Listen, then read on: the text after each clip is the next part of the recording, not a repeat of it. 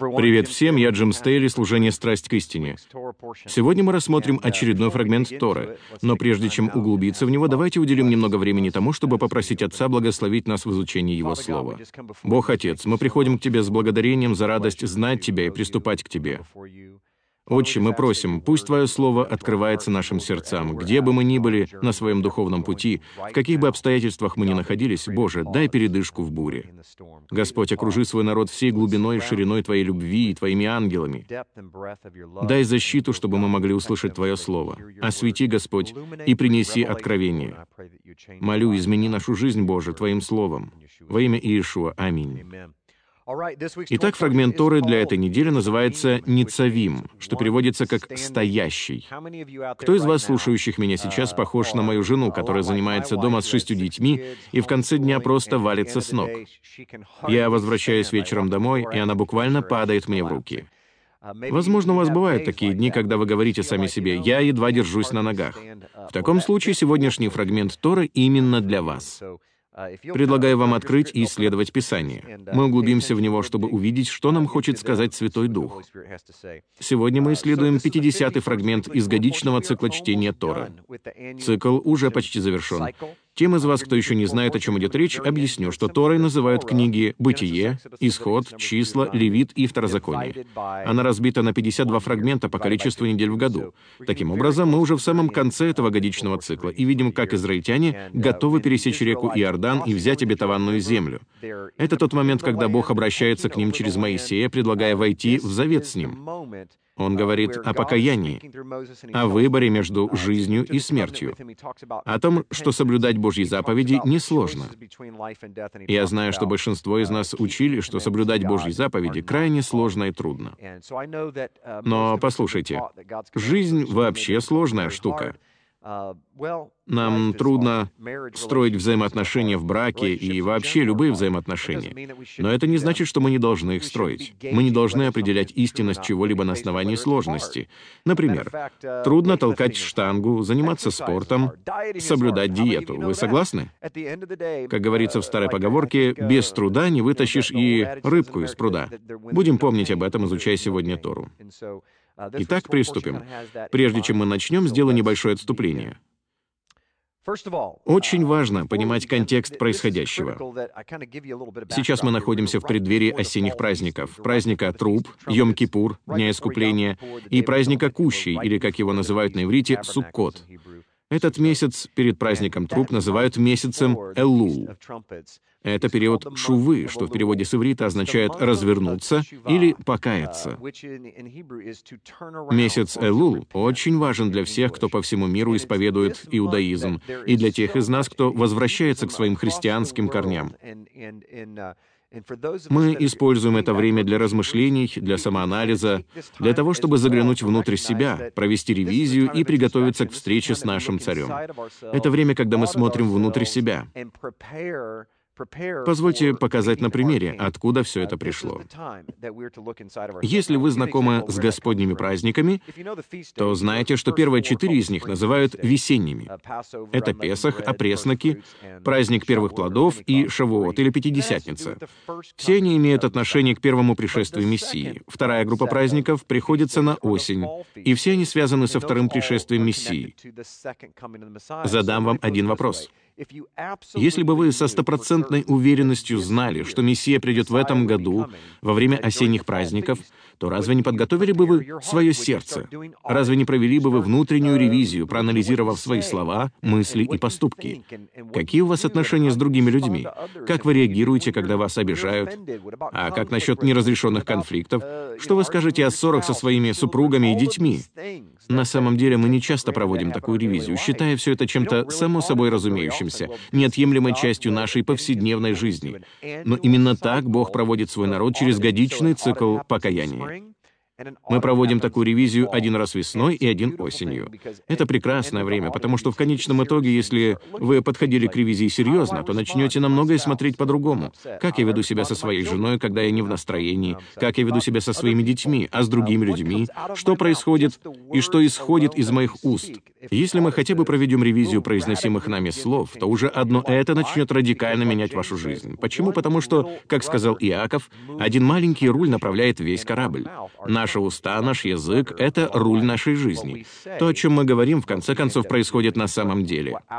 В Евангелии от Матфея сказано, «От избытка сердца говорят уста». И еще, «От слов своих оправдаешься, и от слов своих осудишься». Из нашего источника не должна исходить соленая вода, а только свежая.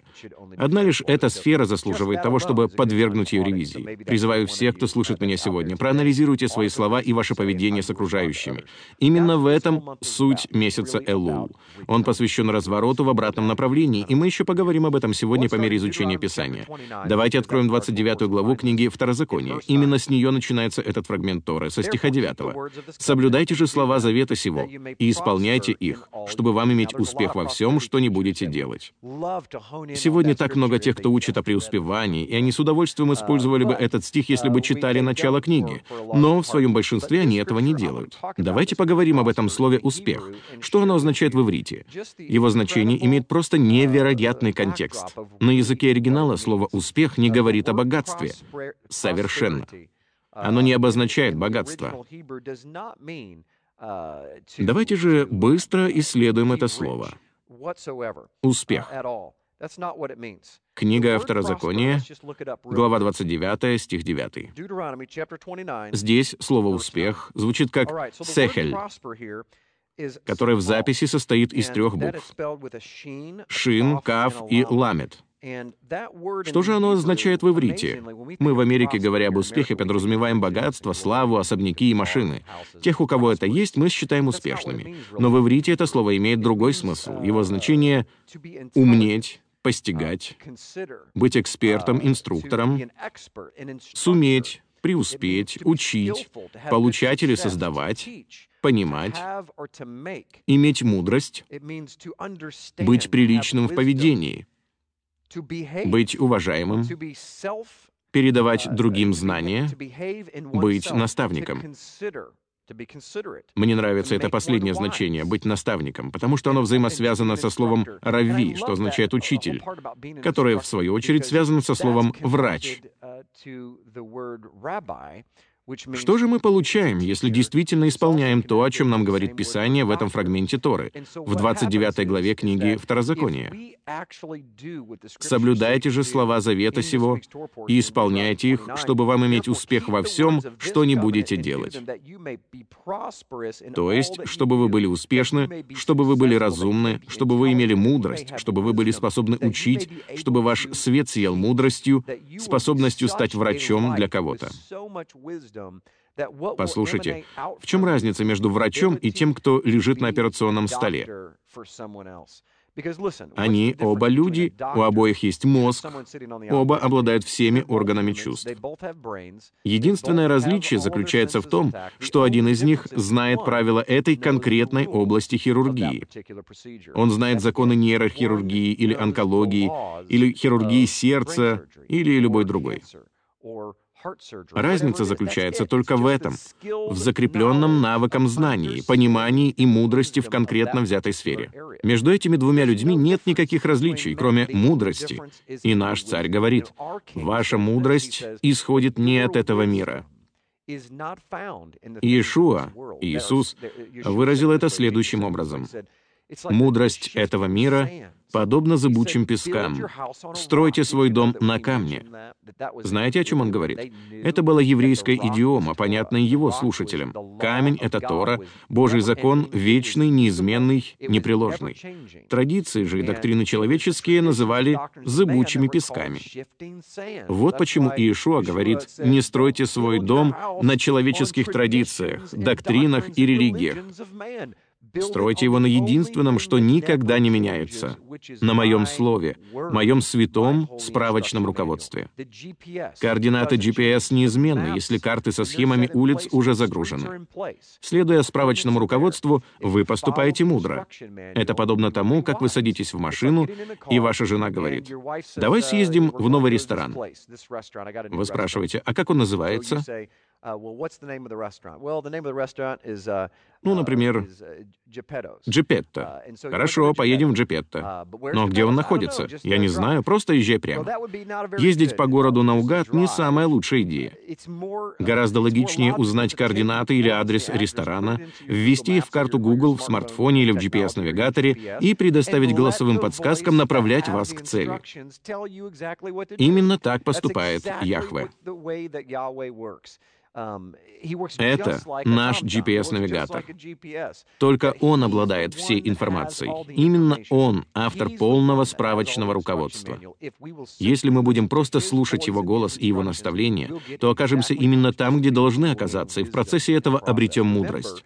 Вспомните, как в Писаниях, не помню точно где, но, по-моему, это было в том фрагменте Тора, который мы рассматривали на прошлой неделе. Описывается, как люди пришли и сказали, «Это потрясающе, какой удивительный Бог! У него просто феноменальные постановления, законы и наставления, дарующие народу великую мудрость. Кто этот Бог? Я хочу служить Ему». И все это происходит в контексте сказанного Яхве. «Соблюдая мои заповеди, вы будете как глубоко укорененное дерево, и ветви его будут как ветвь Иосифа, которая простирается над стеною, и падающие с нее плоды служат другим народам». Это ветхозаветная стратегия ученичества и даже, можно сказать, евангелизма. «Возрастайте в мудрости, приносите плод, и народы придут к вам». Именно в этом заключается исходная идея евангелизма. Будьте деревом в пустыне, будьте светом во тьме. Вам даже не обязательно идти к людям, они сами придут к вам. Насколько это проще? Предположим, вы занимаетесь продажами. Когда-то я тоже был торговцем и в определенном смысле являюсь им до сих пор. Но только вместо товаров предлагаю людям Божье Слово. Если вы заняты в светских продажах, то день напролет носитесь по городу, вы постоянно на телефоне и пытаетесь привлечь внимание людей, чтобы показать им свой товар. Как было бы чудесно, если бы они сами шли к вам, и каждый из них был бы по-настоящему заинтересован в вашем товаре. Именно так выглядела первоначальная ветхозаветная структура евангелизма. «Будьте светом, и народы придут к вам».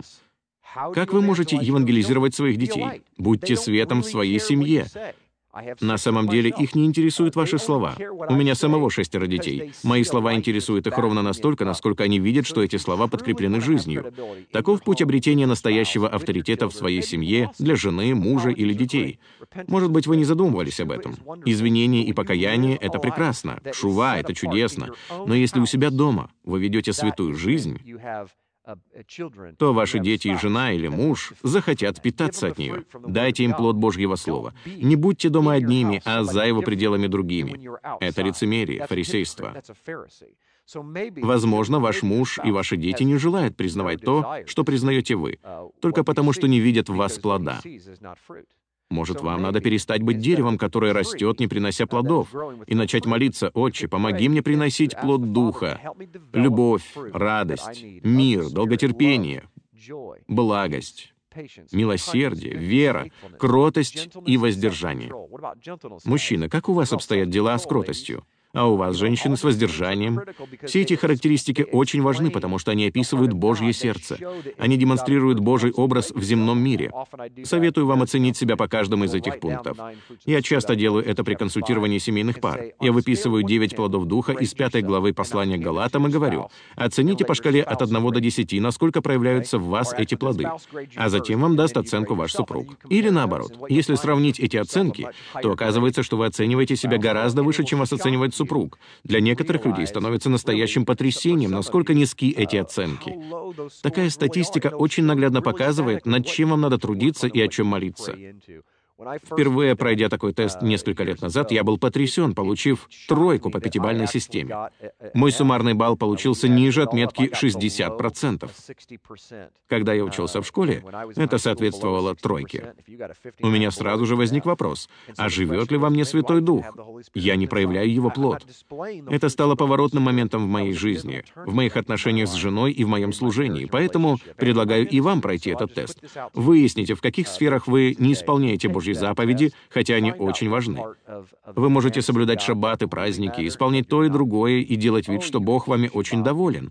Но могу заверить вас, дамы и господа, что в судный день Он даст вам свою оценку прежде всего на основании плода Духа. Если вы выдержите этот экзамен, то Бог перейдет ко всему остальному. Любите ли вы Бога всем своим сердцем, разумом, душой и крепостью, любя своего ближнего как самого себя? Если вы не исполняете этих двух первых золотых правил, то шаббат не имеет значения, он ни на что не влияет, вообще не учитывается. Вы не получаете никаких преимуществ, соблюдая закон, если не приносите плод Духа и не исполняете две главные заповеди.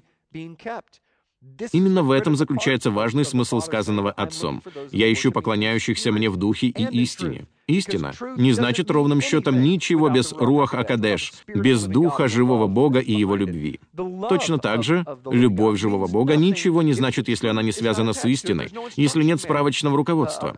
Это всего лишь аморфная, сентиментальная любовь. Люблю, люблю, люблю, благодать, благодать, благодать, но без каких-либо наставлений. Что было бы, если бы Бог просто дарил нам свою неизменную любовь и благодать, прощая наши ошибки, но не наставлял нас в отношении несовершенных нами ошибок мы никогда не смогли бы их исправить. Таким образом, любовь, дух и истина, наставление неразделимы.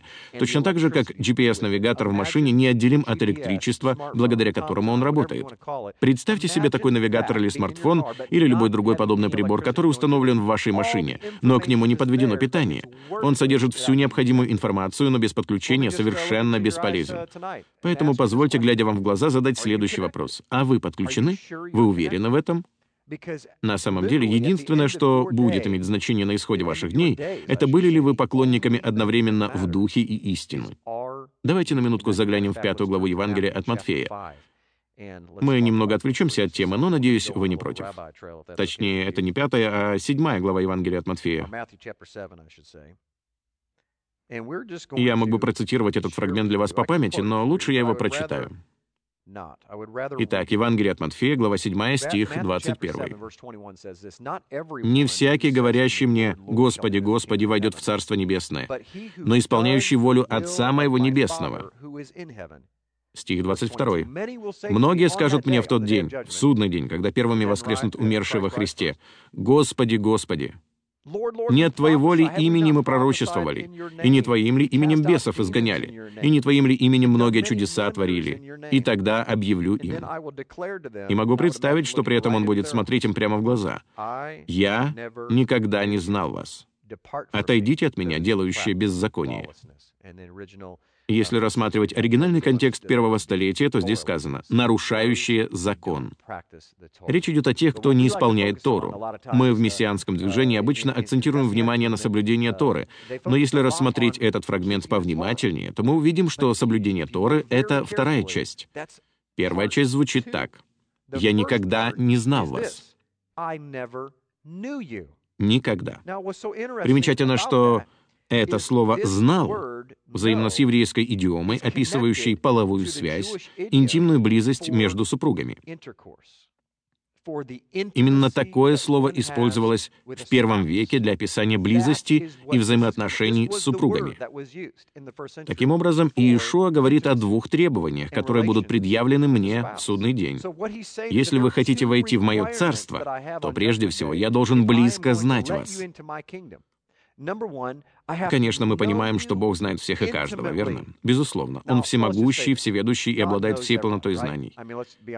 Нет ни одного человека, о котором Бог не знал бы. Ему даже известно, сколько волос у нас на голове, и сколько звезд на небе и так далее. О чем же здесь идет речь? О том, что Бог знает вас интеллектуально. Или о существовании взаимоотношений, в рамках которых Яхве знает свой народ, а они знают его. Позвольте задать вам вопрос. Кто из вас действительно знает Бога? А кто из нас не знает о Нем? Мы знаем о Нем. Я ежедневно встречаю множество таких людей и немало приводил ко Христу тех, кто знают о Боге. В послании Иакова сказано, что даже бесы веруют в Бога и трепещут. Таким образом, знание о Боге, умственное согласие с Его существованием ничего не решает. Вы понимаете, в чем разница между тем, чтобы знать все о своей жене, и тем, чтобы знать ее? Разница в том, что вы понимаете, что у нее на сердце, каковы ее мысли, о чем она думает, как она поступает в тех или иных ситуациях. Именно такая близость создает тесную взаимосвязь между супругами. Как показывает мой опыт, ничто так не воодушевляет жену, как успех в прочтении ее мыслей. Должен сказать, это крайне сложная задача, и большинство мужчин с ней редко справляются. Но если нам это удается, то мы сразу же поднимаемся в ее глазах. Угадайте мысли жены, и вы ее герой, верно? Хотя в большинстве случаев это выходит случайно. Но как вы думаете, что чувствует Отец Вселенной, когда мы понимаем его мысли, когда нам не надо молиться об этом, потому что мы точно знаем, чего он хочет? Мы знаем его волю. Не зря здесь сказано в стихе 21.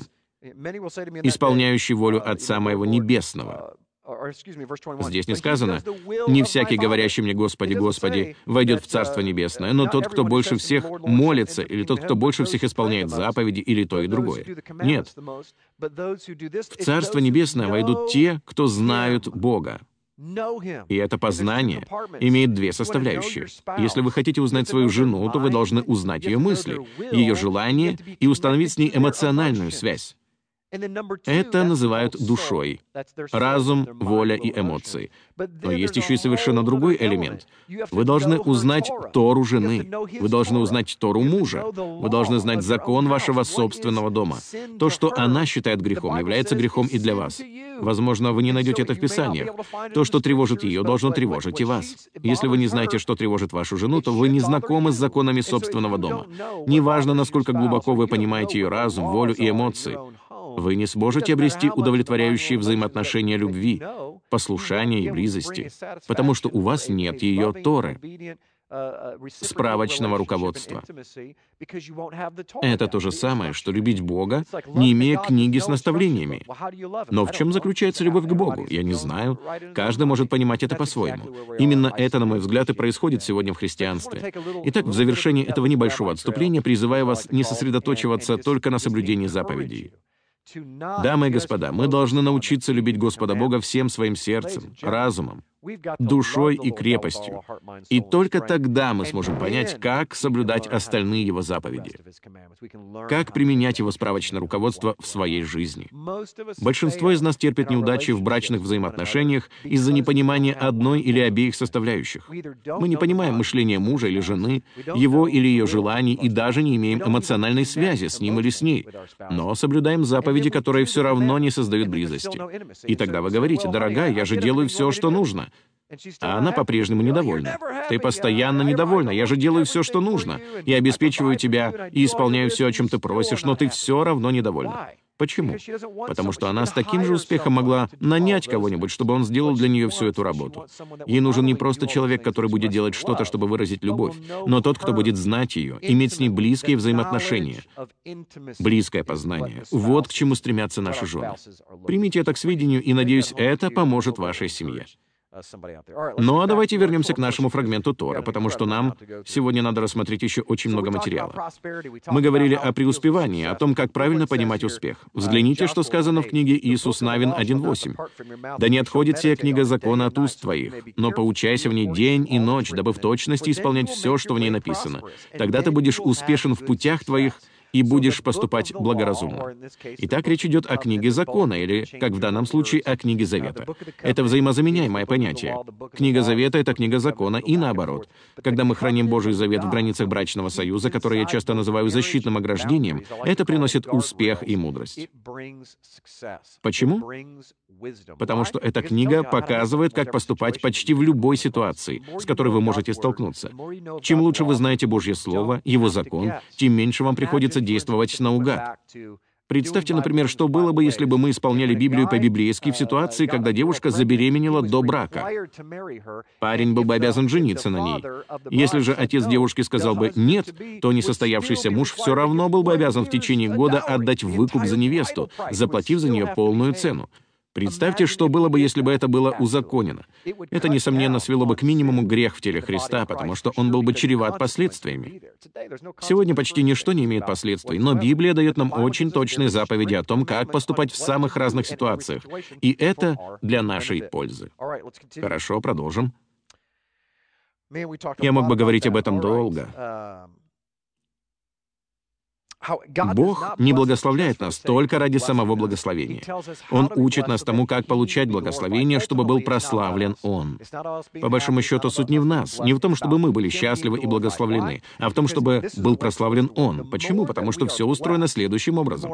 Чем больше мы благословлены, чем заметнее наше благословение людям со стороны, тем больше славы это приносит Небесному Отцу. Это прославляет Бога. Чем больше мы благословлены в глазах других, тем больше им хочется присоединиться к завету с Богом. Богом. Таким образом, благословение взаимосвязано с прославлением Бога. Об этом говорится в книге Второзакония 4, 5, 8. «Вот я научил вас постановлениям и законам, как повелел мне Господь Бог мой, дабы вы так поступали в той земле, в которой вы вступаете, чтобы овладеть ею. Итак, храните и исполняйте их, ибо в этом мудрость ваша и разум ваш пред глазами народов, которые, услышав о всех сих постановлениях, скажут». Это стих, о котором я уже упоминал ранее. «Только этот великий народ есть народ мудрый и разумный, ибо есть ли какой великий народ, к которому боги его были бы столь близки, как близок к нам Господь, Бог наш, когда не призовем его. И если какой великий народ, у которого были бы такие справедливые постановления и законы, как весь закон сей, который я предлагаю вам сегодня. Как видим, Бог придает своему GPS-навигатору, Ветхому Завету, еврейским писаниям исключительно большое значение.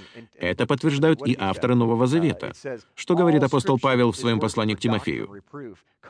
Все Писание полезно для научения, для обличения, для исправления, для наставления в праведности. Когда он писал эти слова, Нового Завета еще не существовало. Единственное Писание, о котором мог говорить Павел, было еврейским, так называемый Ветхий Завет. И о нем сказано, что он полезен для изучения, для наставления в праведности, для того, чтобы научиться правильно жить. Нам надо вернуться к исследованию этих основ. Я знаю, что многих из нас учили другому. Нам с детства говорили, что с Божьим законом покончено. Это то же самое, что сказать, что покончено с колесами автомобиля. Вовсе нет. Колеса на месте. Машина не изменилась, и ее колеса никуда не исчезли. Мы ее перекрасили и заменили начинку, поставили более мощный двигатель. Именно это и сделал Иешуа. Но это не значит, что мы избавились от шасси. Изменилось только внешнее и внутреннее наполнение. Машина просто стала более скоростной и удобной в управлении, так сказать, более дружественной к водителю, или, говоря компьютерным языком, получила улучшенный интерфейс. Хорошо, возвращаемся к книге Второзакония. Глава 29, стихи с 10 по 15. Читаем. «Все вы сегодня стоите пред лицом Господа Бога вашего, начальники колен ваших, старейшины ваши, надзиратели ваши, все израильтяне, дети ваши, жены ваши и пришельцы твои, находящиеся в стане твоем, от секущего дрова твои до черпающего воду твою, чтобы вступить тебе в завет Господа Бога твоего и в клятвенный договор с Ним, который Господь Господь Бог твой сегодня поставляет с тобою, дабы сделать тебя сегодня его народом, и ему быть тебе Богом, как он говорил тебе и как клялся отцам твоим Аврааму, Исааку и Иакову. Не с вами только одними я поставляю сей завет и сей клятвенный договор. Это очень важный момент. Вот послушайте. Но как с теми, которые сегодня здесь с нами стоят пред лицом Господа Бога нашего, так и с теми, которых нет здесь с нами сегодня. Вы понимаете, о чем здесь идет речь? Бог заключил этот завет не только с детьми Израиля, которые стояли перед ним в тот день. Большинство из нас в богословских кругах учили обратному, что Божий закон предназначался только для евреев. Но наша большая ошибка в том, что мы решили, что закон предназначен только для иудеев, а не для всего Израиля. Слово «иудей» относится к Южному царству, дому Иуды, состоящему из двух колен Израиля, Вениамина и Иуды, включая половину левитов. Это и есть дом Иуды, от которого и произошло слово «иудей». Но были еще и десять колен Северного царства, рассеянные по Вифинии, Каппадокии и Галатии, и так далее, как сказано в первом послании Петра 1.1. Итак, в заключении Бог говорит, «Я не заключаю мой завет только с природными израильтянами, но со всеми людьми, которые захотят обратиться ко мне. Каждый, приходящий ко мне, каждый, получает справочное руководство для жизни. Оно предназначено не только для узкого круга святых, не только для избранного народа, но для всего мира. Как вы думаете, почему в послании к римлянам Павел говорил, «Весь мир виновен пред Богом за нарушение Его закона»? Потому что закон создан для всего мира.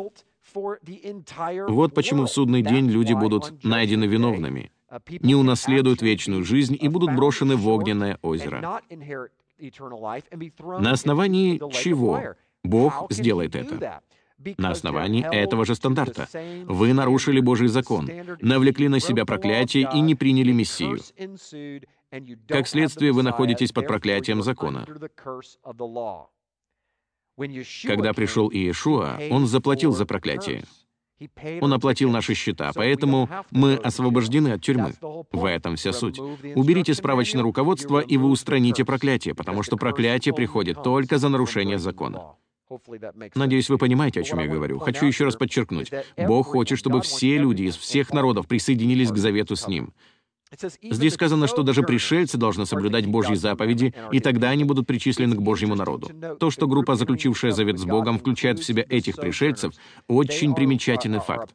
Народ, вышедший из Египта, в Писании назван множеством разноплеменных людей. Вспомните, как Моисей пришел к Яхве и сказал, «Что нам делать? С нами вышло множество египтян. Следует ли их отправить назад?» Яхве ответил, «Нет, пусть они также станут моим народом. У меня один закон для природных израильтян и пришельцев или иноплеменников. Я создал один закон для обеих этих категорий, а не отдельные законы для евреев и язычников. Это противоречило бы самому Богу. Он сказал, «Мой закон совершенен. Мой закон — это мое слово, мое справочное руководство, и я его не меняю. Если вы дышите, если у вас есть глаза, рот и все остальные признаки человеческого существа, то это справочное руководство для всех нас, в ком течет одинаково красная кровь. Раз уж мы завели об этом разговор, давайте рассмотрим несколько конкретных требований, которые предъявлялись к пришельцам для того, чтобы они могли называться Божьими детьми. Между прочим, им разрешалось называть себя Божьими детьми. Когда они пришли, от них не требовалась принадлежность к одному из колен Израиля, потому что они не были природными израильтянами. Они не относились к колену Дана, Иссахара, Нефалима или любому другому, но они могли поселиться на земле одного из колен на свое усмотрение и становились его частью. В итоге, тысячи лет спустя, их потомков могут считать выходцами из колена Вениамина. Но на самом деле это не так, потому что изначально их праотцы были иноплеменниками. Многих людей это приводит в замешательство, потому что нам нравится исследовать свою генеалогию. Я из этого колена, я из того колена. Но реальность такова, что все сильно перемешалось. Никто из нас не знает, из какого он колена, но зато нам точно известно, что наш южный брат Иуда, современные иудеи, сохранили свою самобытность. Они из Южного царства, но остальные колена рассеяны. В этом фрагменте Бог пытается сказать, послушайте, между евреем и язычником нет различий. Важно только одно. Являетесь ли вы Божьим детем? И вот каковы требования, чтобы стать одним из них. Прежде всего, согласно последней части Божьего откровения, Брит Хадаша, Новому Завету, вы должны верить в Бога. Бог говорит, если вы не верите, что Иешуа ваш Спаситель, то вы вообще не принадлежите к Божьему Царству. Обязательное Божье требование для того, чтобы войти в Его Царство, звучит так. «Веруйте в Меня и в посланного Мною». Помимо этого, слушайте, что Он говорит в Писаниях. Песах. «Если будет жить у вас пришелец, то и он должен совершать Пасху Господню. По уставу о Пасхе и по обряду ее он должен совершить ее. Один устав пусть будет у вас и для пришельца, и для туземца». Это число 9.14. Теперь посмотрим, что говорится об опресноках. «Семь дней не должно быть закваски в домах ваших, ибо кто будет есть квасное, душа та истреблена будет из общества Израилева, пришелец ли то или природный житель земли той». Опять в книге Исход 12.19 мы видим, что пришельцы-язычники соблюдали дни опресноков. Эти наставления относились также и к ним. Как насчет шаббата или субботы? Исход 20.10. День седьмой, суббота Яхве. Элохиму твоему, Господу Богу твоему. Не делай вон и никакого дела ни ты, ни сын твой, ни дочь твоя, ни раб твой, ни рабыня твоя, ни скот твой, ни пришлец, который в жилищах твоих. Они также должны были соблюдать шаббат. А как насчет Йом-Кипур, дня искупления или судного дня, как мы любим его называть? Левит 16.29. Я знаю, что прохожу все это быстро, но нам надо рассмотреть много материала. И да будет сие для вас вечным постановлением. В седьмой месяц, в десятый день месяца смиряйте души ваши и никакого дела не делайте, ни туземец, ни пришлец, поселившийся между вами, то есть те, кто присоединились к Израилю. Далее кущи. Второзаконие, глава 16, стих 14. «И веселись в праздник твой ты, и сын твой, и дочь твоя, и раб твой, и раба твоя, и левит, и пришелец, и сирота, и вдова, которые в жилищах твоих». Все должны были принимать участие. Все. Бог дал им те же самые наставления, что и израильтянам. Второзаконие, глава 29, стихи 14 и 15 сказано, «Не с вами только одними я постановляю сей завет и сей клятвенный договор, но как с теми, которые сегодня здесь с нами стоят пред лицом Господа Бога нашего, так и с теми, которых нет здесь с нами сегодня. Итак, Бог дает своему народу завет и говорит, «Я знаю, как вы все рассуждаете». И то же самое Он может сказать и нам, живущим тысячи лет спустя. «Я заключаю этот завет не только с вами, но и с каждым человеком, кто последует за вами и захочет присоединиться к моему царству». Все так просто. Хотите жить в моем доме? Играйте по моим правилам. У меня нет двух наборов правил для двух категорий детей. Я не устанавливаю отдельные правила для приемных детей. У меня одни и те же правила как для родных, так и для приемных. Хорошо. Вернемся же к 29 главе книги Второзакония. Стихи с 16 по 28. Uh, Здесь так много всего, о чем можно было бы поговорить, но у нас нет на это времени. Давайте начнем читать со стиха 23. «Сера и соль, пожарище, вся uh, земля. Не uh, засевается и не произвращает она, и не выходит на ней никакой травы». Моисей описывает, что может случиться после того, как они выйдут из Египта и будут служить Господу Богу и следовать за Яхве. Все это они должны были говорить своим потомкам. И скажут все народы, за что Господь так поступил с сею землею? Она выглядела ужасно, потому что ее жители нарушали заповеди. Какая великая ярость гнева его. И скажут, за то, что они оставили завет Господа Бога отцов своих, который Он поставил с ними, когда вывел их из земли египетской, и пошли и стали служить иным богам и поклоняться им, богам, которых они не знали и которых Он не назначал им. Стих 27. «Зато возгорелся гнев Господа на землю сию, и навел он на нее все проклятия завета, написанные всей книге. И извергнул их Господь из земли их в гневе, ярости и великом негодовании и поверг их на другую землю, как ныне видим.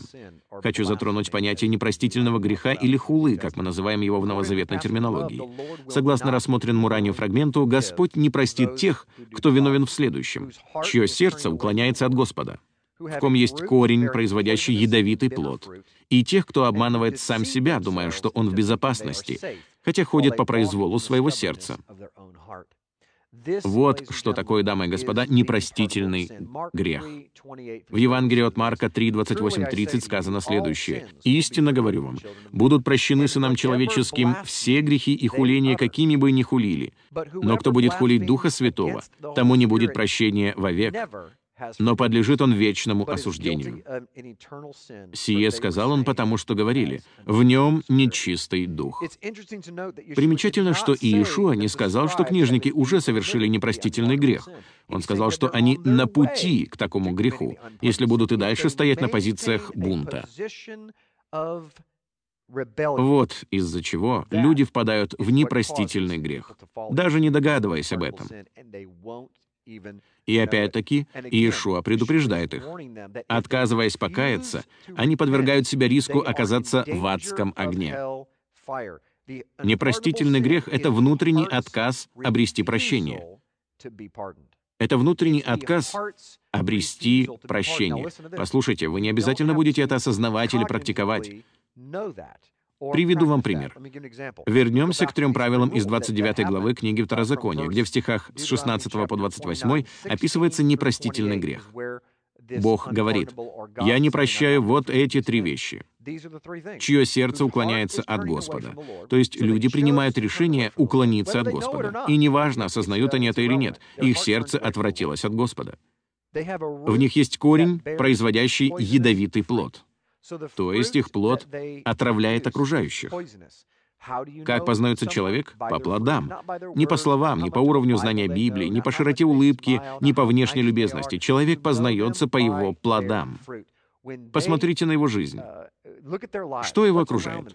Ничего, кроме разрухи. Или жизнь. Все, к чему прикасается человек, превращается или в жизнь, или в смерть. Он познается по плодам, и здесь идет речь о людях, производящих ядовитый и горький плод. Кстати говоря, в иврите это взаимосвязано с понятием «лашон ара» или «злоречием». Библия говорит, что это яд. Когда кто-то произносит злые, ядовитые слова, в которых нет правды, или даже если они говорят правду, но с библейской точки зрения не имеют на это законного права, они помещают в чью-то жизнь яд, производящий смерть. Человек, получивший такую информацию, даже не знает, что с ней делать, и это вызывает горечь. Если у вас ядовитые уста, если вы не умеете держать язык за зубами и постоянно распространяете яд, сеете негатив, то это производит горечь как внутри вас самих, так и в тех, о ком вы говорите. Поэтому, если в вас есть корень, приносящий ядовитый плод, то вы находитесь на очень опасной грани перехода к тому, что называют хулой. И номер три. Тот, кто обманывает сам себя, думая, что он в безопасности, хотя ходит по произволу своего сердца. То есть, независимо от того, понимают люди, что поступают неправильно или не понимают, они уверены, что с ними все в порядке, и, по сути, отвергают Писание. Кто-то может подойти к ним и сказать, вот что говорится в Писании, но они отвергнут это. Распознавать подобные вещи — Божья прерогатива. Только он знает момент, когда в сердце человека зарождается бунт против Божьих путей. И, кстати говоря, это не наше дело — говорить людям о том, как Бог будет судить их. Мы не имеем таких полномочий. Поэтому, если вы делитесь с кем-то этим посланием, вы рассказываете другим о христианских корнях своей вере, о Торе, о Божьем законе, о Его Слове, об этом GPS-навигаторе, справочном руководстве. Но люди отвергают это то не ваше это дело провозглашать суд для них. Вы не уполномочены говорить, что они будут осуждены. Ваша задача — передать информацию. И если люди скажут «нет», то все равно любите их такими, какие они есть, потому что Бог любит их, и это его дело выносить окончательный суд. Хорошо. Читаем дальше. Второзаконие 29.29. «Сокрытое принадлежит Господу Богу нашему, а открытое — нам и сынам нашим до века, чтобы мы исполняли все слова закона сего». Бог не открывает нам всего. В Библии много сокрытого и тайного. И знаете что? Существует множество людей, которые увязли в своем стремлении познать непознанное. Они хотят проникнуть в тайное знание. Вы знаете, что представлял собой гностицизм первого столетия? Это был ранний мистицизм, который затем приобрел другие формы. Людям свойственно желание узнать то, что им знать не дано, разве не так? Вы видите, как кто-то шепчется, и вам сразу же хочется узнать, о чем они говорят. Желание познать сокрытое или то, что нас не касается, — часть нашей природы. Как говорится, за забором трава всегда зеленее. Мне всегда хочется то, что нельзя. Это комплекс запретного плода, и я нахожусь здесь, друзья мои, для того, чтобы сказать вам, что желание проникнуть в тайное полностью противоречит Божьему Слову. Я встречал людей, и встречаю их и по сей день, которые дни напролет пытаются постичь тайны. Речь не идет о том, что мы можем исследовать. Это совершенно другое дело. Подобные вещи могут казаться сокрытыми, но мы имеем возможность исследовать их. Возьмем, к примеру, число зверя. Бог не упомянул бы о нем в своем слове, если бы это было что-то скрытое. Скорее, это загадка, которая будет разгадана в последние дни. Это радикально отличается от того, что Господь нам вообще не показывает. Например, нам совершенно ничего не известно о том, как на самом деле выглядел процесс сотворения мира. Мы можем только догадываться, чем свет в первый день творения отличался от света в день четвертый. Хотя у меня собственное богословское представление и идеи на этот счет. Нам не дано постичь непостижимое. Там, где Писание молчит о чем-то, мы не имеем права что-либо выдумывать. Поступая таким образом, мы повреждаем Писание. Почему? Потому что Бог говорит, есть очень многое открытого. Вы должны сосредоточиться на том, о чем я уже дал вам откровение. Почему же вы тратите столько времени на другое? Мужья и жены, слушайте меня очень внимательно. Обращаюсь к тем из вас, кто имеет ревность по Божьему Слову. Вы проводите так много времени, желая проникнуть в глубины Божьего Слова, но терпите в этом неудачу, потому что не знаете, как любить своего спутника жизни и своих детей. Вы не знаете основ покаяния, чувы, восстановления отношений, когда поступили с кем-то неправильно. Вы не имеете понятия, что делать в конфликтных ситуациях. Конечно, я сейчас говорю обобщенно, потому что многие из вас это все-таки знают. Тем не менее, многие желают познать глубины Божьего Слова, исследуют Писания, слушают всевозможные учения, получают огромный объем информации — но в судный день они потерпят крах, потому что не исполняют основ, элементарных основ, известных нам с детства. Их можно найти почти во всех религиях, кроме ислама. Любите ближнего как самого себя. Мы все любим самих себя. Нам нравится потакать своим желаниям и удовлетворять их, но когда дело доходит до служения другим с состраданием и любовью, многие сталкиваются с проблемами, и я не исключение, но это более возвышенная часть Божьего закона. На иврите это называется кальвахомер. Тем более. Более сложная часть Божьего закона — это законы любви. Второзаконие, глава 30, стихи с 1 по 3.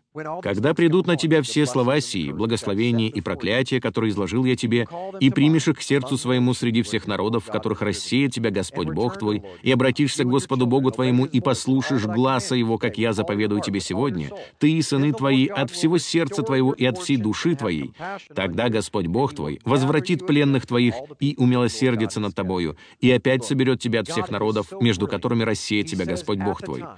Вы только взгляните, насколько гениален Бог. В тот момент, когда были произнесены эти слова, он, по сути, сказал, «Послушайте, вы потерпите полный крах, и мне придется дать развод десяти из двенадцати колен. Я рассею вас по всем концам земли, но в конце времен вы услышите этот призыв».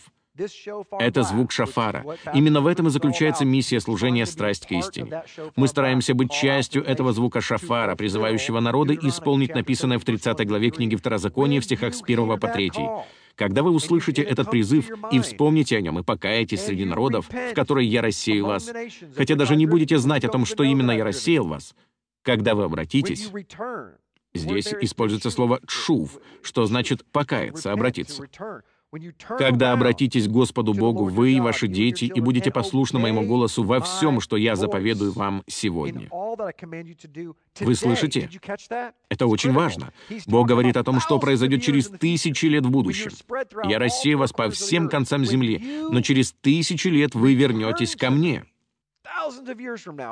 Когда вы осознаете, что находитесь вне завета, что на вас лежат проклятия, и в вашей жизни все идет наперекосяк, вы скажете, «По-моему, я ошибаюсь в своих верованиях, потому что плоды моей жизни не соответствуют системе убеждений, которую я считаю истинной». Когда вы достигнете этого понимания, вспомните сказанное сегодня, в данный момент истории. Таким образом, Бог не говорит тысячу лет спустя, «Я хочу, чтобы вы вернулись во времена Христа или во времена Реформации». Вовсе нет. Бог говорит, «Я хочу, чтобы вы вернулись вот к этому моменту» и начали исполнять то, что, как вы говорите, обещали исполнять ваши праотцы. Я хочу, чтобы вы были послушны моему голосу во всем, что я заповедую вам сегодня, всем своим сердцем, разумом, душой и крепостью. И тогда Господь Бог возвратит пленных ваших и умилосердится над вами, и опять соберет вас от всех народов, между которыми рассеет вас. Моисей произнес здесь пророчество о последних днях, которые будут отличаться тем, что Божий народ начнет слушать его голос и говорить, «Есть что-то большее. Я должен вернуться к первоначальному завету, который взаимосвязан с Иешуа. Он не исключает Иешуа и не отделен от него. Это первоначальный завет, согласно которому мы верим сказанному Богом и исполняем Библию по-библейски, по вдохновению Святого Духа, дарованного нам Иешуа в день Пятидесятницы. Вот о чем говорит фрагмент Торы, который мы рассматриваем сегодня. Он показывает, как достичь преуспевания. Когда мы преуспеваем? Когда исполняем сказанное Богом. И все это, по большому счету, начинается с любви к ближнему, как к самому себе. Все начинается с нашего языка, руля нашей жизни. Все начинается с пальцев наших рук, с мыслей, которые приходят нам в голову, с музыки, которую мы слушаем, с передачи фильмов, которые мы смотрим, со слов, которые мы произносим мысленно или вслух, со всего, что мы делаем. Мы или соблюдаем заветы, получаем получаем благословение, или нарушаем его и получаем проклятие. Все конфликтные ситуации, с которыми я сталкиваюсь в процессе консультирования, или с которыми мы разбираемся вместе с лидерами нашего служения, сводятся к одному — если у кого-то возникли проблемы в браке, то причина в проклятии, давлеющем над их жизнью. С чего я это взял? Так сказано в Библии. Речь не о том, что кто-то возложил проклятие на этих людей, или что это проклятие угрожает их спасению. Я имею в виду, что их проблема уходит корнями к нарушению какой-то заповеди, что повлекло за собой проклятие. Нарушения имеют последствия. Если вы будете ехать за рулем с закрытыми глазами, вдавив до предела педаль акселератора, то это приведет к каким-то последствиям. Вы или проедете на красный свет и убьете кого-нибудь, или разобьетесь сами. Бог всего лишь желает оградить нас от проклятия. Он создал Вселенную. Он создал вас и ваши взаимоотношения, и точно знает, каким образом они должны выглядеть. Бог дал нам справочный точное руководство, дорожную карту, чтобы мы знали, как пройти по этому лабиринту. Мы должны знать, о чем говорят эти законы, в чем суть этих наставлений о взаимоотношениях и вообще о любых обстоятельствах. Именно в этом и заключается назначение Торы. Конечно, я понимаю, что некоторые из законов относились только к конкретному периоду времени. Это бесспорно. Например, мы сегодня не применяем закон о многоженстве, потому что у нас нет многоженства.